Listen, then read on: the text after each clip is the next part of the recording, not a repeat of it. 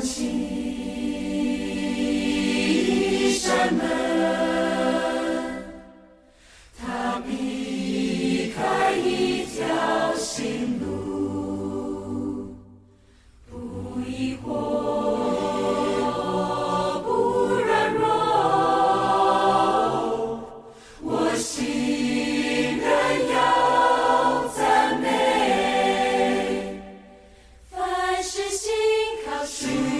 主，不失去盼望，因为我的主仍然在掌权。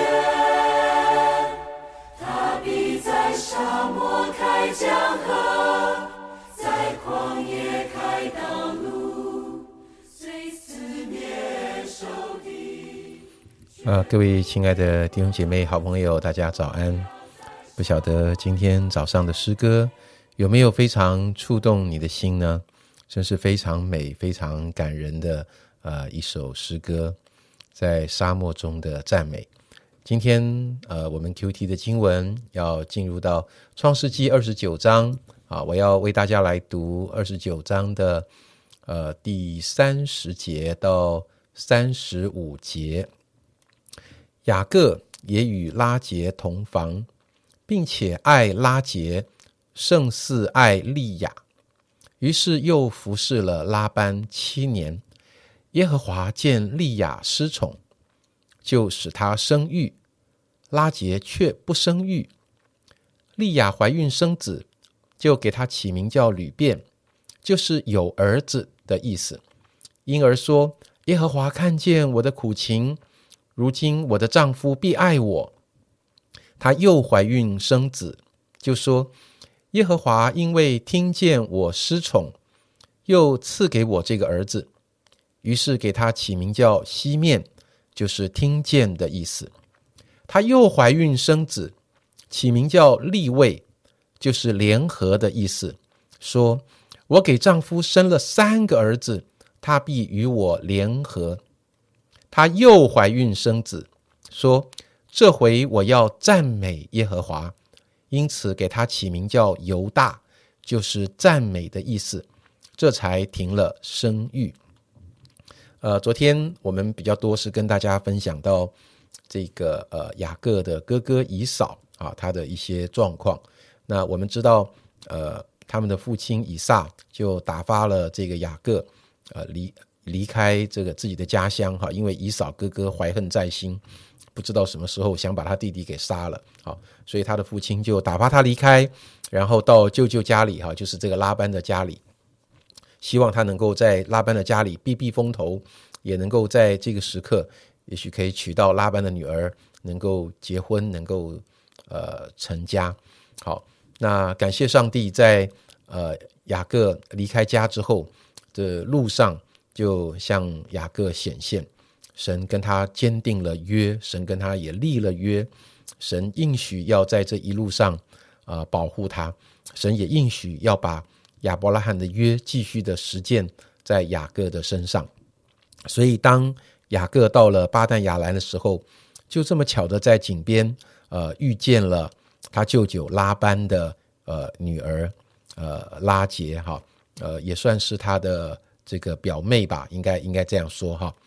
呃，这个蒙应许、蒙拣选的这个家庭，他们有非常多的故事，都发生在井边。哈，好，那这个雅各到了拉班家里面了以后呢，他们当然就骨肉呃相认啦。好，然后这个住了一段时间，所以这个拉班再怎么样哈，就是一个生意人啊，他就是一个以利益。为他的核心价值的人，他想说：这个我的侄儿来家里哈探望啊，总是开心的事情是没错。但他在我这里白吃白住白喝，这样下去怎么得了啊？于是他就跟雅各说：“哎呀，你我虽是骨肉啊，你岂可白白的服侍我？啊，讲话都很好听啊。”他就说：“你岂可白白的服侍我？来，你告诉我你要什么工价？一副好像是我要给你钱的样子哈。其实他的意思应该是。”你我虽是骨肉，你怎么可以在我家里白吃白喝呢？好，你应该要起来，呃，服侍啊，你应该有点贡献呐，好。然后他们就从这个公价的角入角度切入了一门的婚事。好，那拉班也知道，呃，雅各非常爱他的小女儿这个拉杰，哈，因为拉杰很漂亮，好，眼睛很漂亮，好，那拉杰的姐姐利亚可能眼睛没有这个她的妹妹这么的漂亮，那呃那个时候可能也没有割双眼皮，也没有整形这些事情，哈，所以这个呃雅各就跟他的舅舅说：“我愿意为你的小女儿拉杰，呃，服侍你七年，好，等到。”这个服侍的七年过了，因为因为他心里有爱嘛，有他想要娶的美娇娘嘛，他就觉得这个七年好快好快哦，就觉得不辛苦，因为有爱作为一个很深的驱动力哈。等到结婚那天洞房花烛夜的时候，呃，这个舅舅也是丈人啊，竟然把大女儿丽亚送入洞房。那那个时候也这个呃，我不知道雅各这么精明的哈。他从前用种种的诡计欺骗了他的父亲，哈，用妈妈做的野味啊，用这些身上的这些皮毛的衣服，哈，让他父亲啊被欺哄，以为以为他是姨嫂，然后骗到了父亲长子的祝福，没想到今天换他被骗，他被骗的呢可能更惨啊！原来昨天晚上这个这个跟他洞房花烛夜的是丽雅，不是拉杰。那等到早上起来发现的时候，为时已晚。好，那他就非常的愤怒，跑去找他的呃岳父说：“哎，我我工作了七年，不是为了呃拉杰吗？怎么你是把利亚给我呢？”好，那他的舅舅就讲：“啊，大女儿要先出嫁啊，好，这是我们这里的规矩啊，怎么样怎么样？好，你你就算真的是这里的规矩，你规矩也要先讲，对不对？好，那当然这都是拉班。”呃，算计好的，他就说这样吧，好，你为小女儿好，你再服侍我七年，我的小女儿也嫁给你。你知道这个拉班真的很，我不知道怎么形容哎，他竟然把自己的女女儿当做是一个商品。我不能说他一定不爱他的女儿，但是他真的把他的女儿当做是一个商品来操作。好，他想说，哎呀，反正。这个这个呃，雅各也没有地方去，他寄居在我这里。那我两个女儿都嫁给他，有嫁跟没有嫁一样啊，哦，还是住在家里呀，哦，只是换一个房间而已啊。那我都还是看得到他们呐。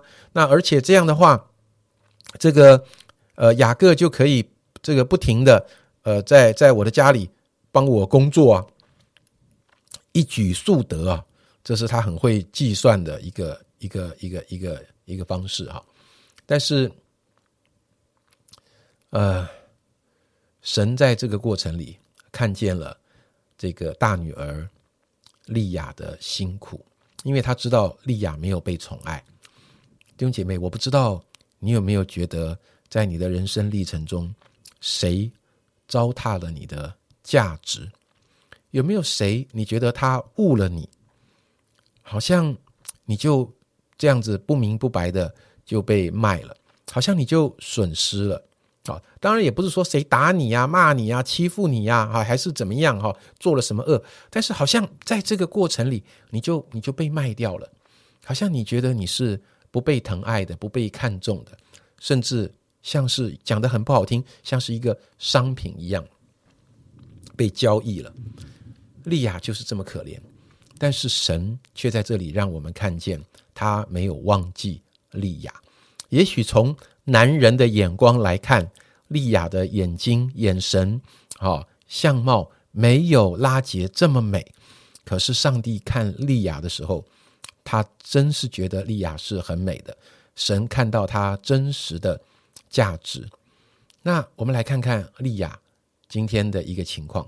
神给她怀孕生子的时候，她心中燃起的。是一个好像我们昨天讲到的，好，就是希望得到别人肯定，希望得到别人重视的那个渴望。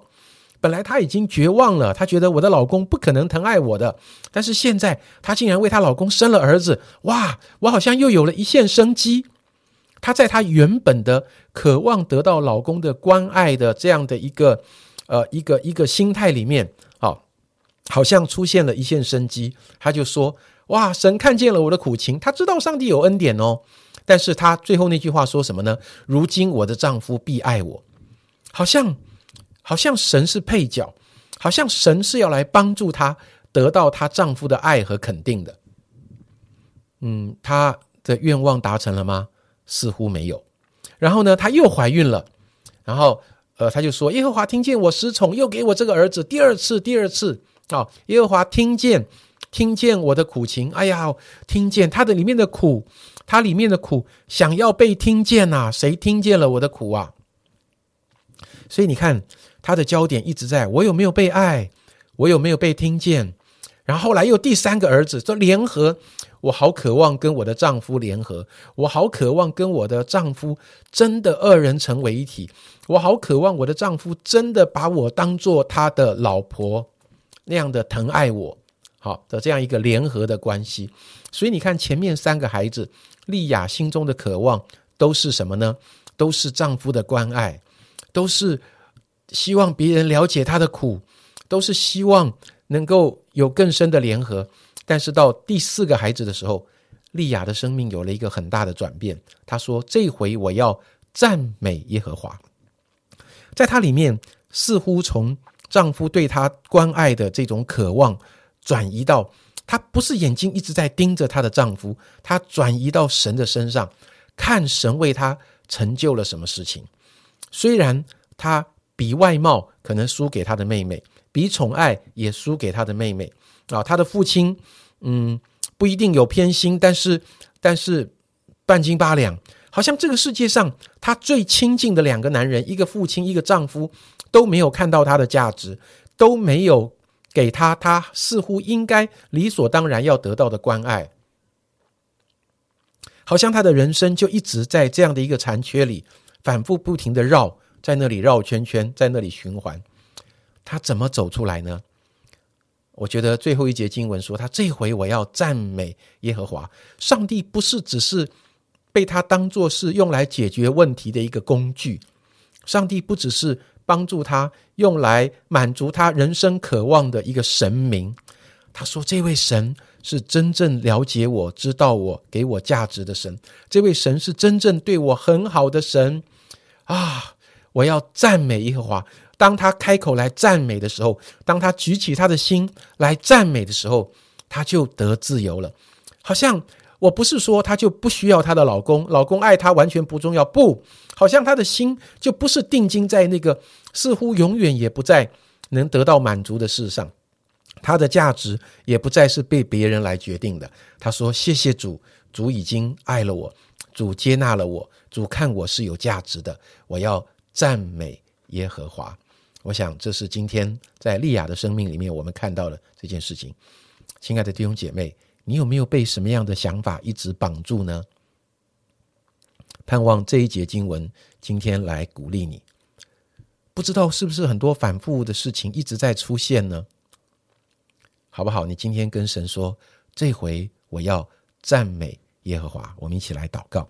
主啊，感谢你，谢谢你让这个失宠的利亚，让这个外在的条件比不过别人的利亚，在今天的经文里给了我们一句非常宝贵的话。他说：“这回我要赞美耶和华。”谢谢主，不管别人怎么看我，不管我的人生际遇怎么样，主不管别人有没有绝对公平的对待我，不管有谁轻看了我的价值，主不管我渴望的东西有没有得到。主，我知道你是不偏待人的神，主啊，你是绝对呃不会轻忽我的神。主，你用不改变的爱来爱我们。主，你在我的生命中给了我们真正的价值。主，因此我求你帮助我超越一切的眼光跟沮丧，看见神你在我的生命中为我成就何等大的事。主，使我里面有一个转向，让我的眼光从地上转到天上。让我的眼光从人的身上转到你的身上，因为这回我要来赞美耶和华。谢谢你听孩子的祷告，奉耶稣基督的名，阿门。